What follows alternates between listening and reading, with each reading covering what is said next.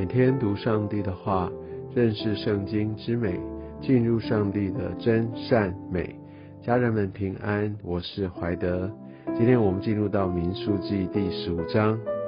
感觉上十四章可以看到以色列人一个非常悲惨的一个下场，他们没有办法进入到应许之地，他们必须退到旷野。而当他们回头了，后悔了，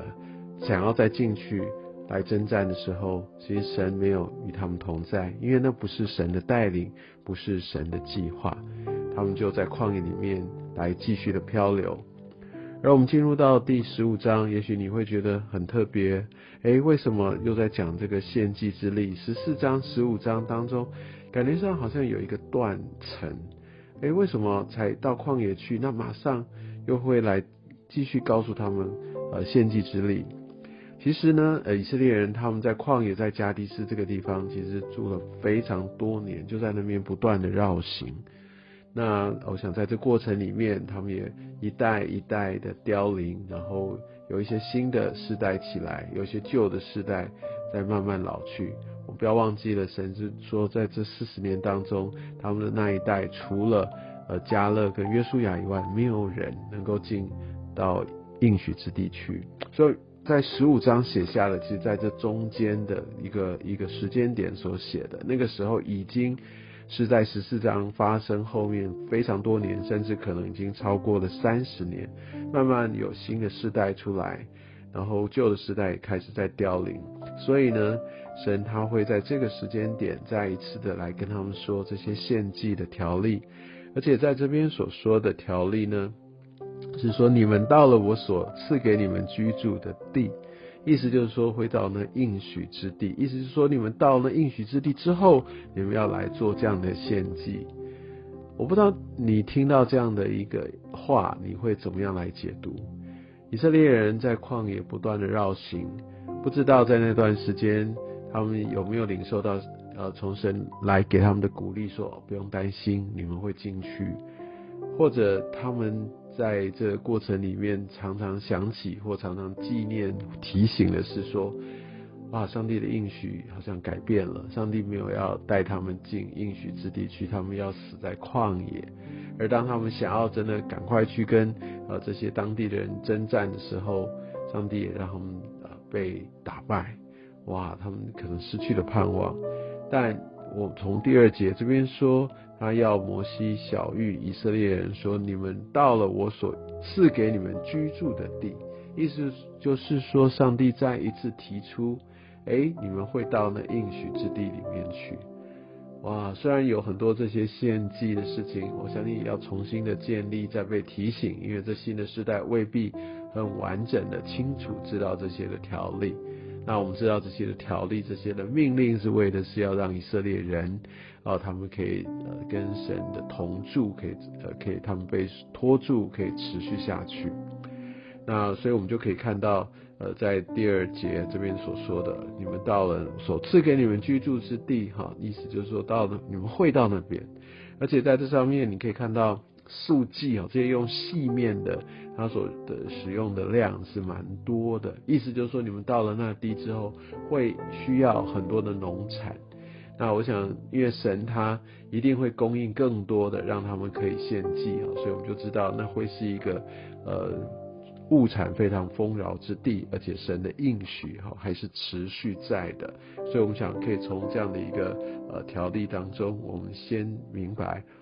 这样的一个条例会带给以色列人相当大的一个激励啊。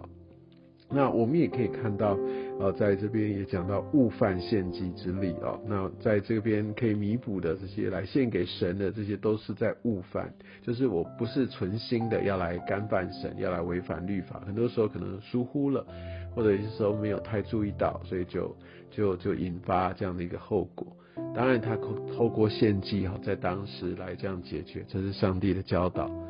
但问题是说，如果我们是呃，故意去犯的呢？我想在这个后果就是要从这民中剪除，意思就是说，除了他的性命要要被挪去，甚至他的整个的一个子孙哈，他的后裔都要断根。那我想这个也是跟当时的这个文化，其他的国家啊，大概他们也是用类似的方式，其实有一个很深的一个警惕，要他们紧紧抓住，不要随便的离开，因为它有一个非常大、让人难以承载的一个后果。另外还有一件事情也显示出上帝的很大的看重，就是犯安息日。这边说犯安息日就要处死。在一开始，我想经文也说。应当怎么办？他还没有指明在三十四节，但在三十五节，耶和华就吩咐摩西说：“总要把那人治死，全会众在营外用石头把他打死。”啊，这是一个非常非常激烈的一个处决。那也因为这样，其实因为犯安息日，安息日要来做工，往往都有很多是私人的原因。啊，那所以我想，神其实他也让我们在。第六日就已经都足够了，不是吗？所以我想，在这个安息日的一个持守，也象征我们对上帝的信靠。我们知道他的供应是不改变的。那所以我想，在这方面，安息日给我们一个很深的提醒：一旦干犯了安息日，想按照这个经文三十六节，就要用石头打死。哦，因为代表他们是在安息日想要做自己的事，意思也就是我想要成为我自己的主宰，我自己来决定。而且在安息日，呃，他在这边说他是剪裁，剪裁也许是为了烹饪啊，或或者是他为了其他的一些的事情，为了自己的需要，但这边说剪裁都不要。我相信你自己刻意的。来来分别出来，刻意的来到神面前来静默，哦，不去做自己一般来营生哈的或者享受的这样的一个目的，是上帝透过安息日要来让我们的心再次跟他对齐。那在三十七节开始就讲到在一边啊，要要把这些。呃，这些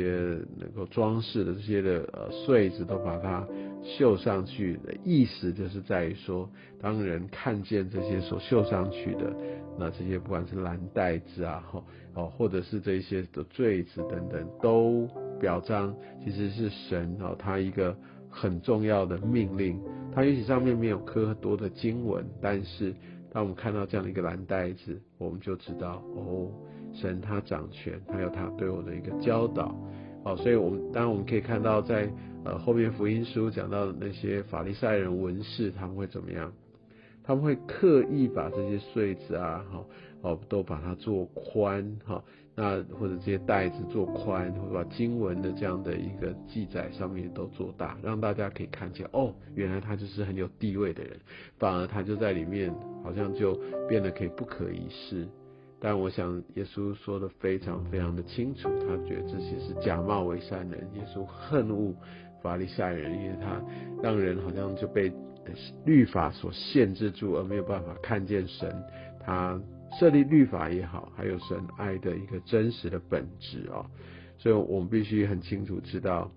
对对呃神的眼光是神来决定他要怎么样来处分安排，而在这边说。呃，第三十节、三十一节，好，善感行事的，无论是本地人寄居的、亵渎的耶和华，都必从民中剪除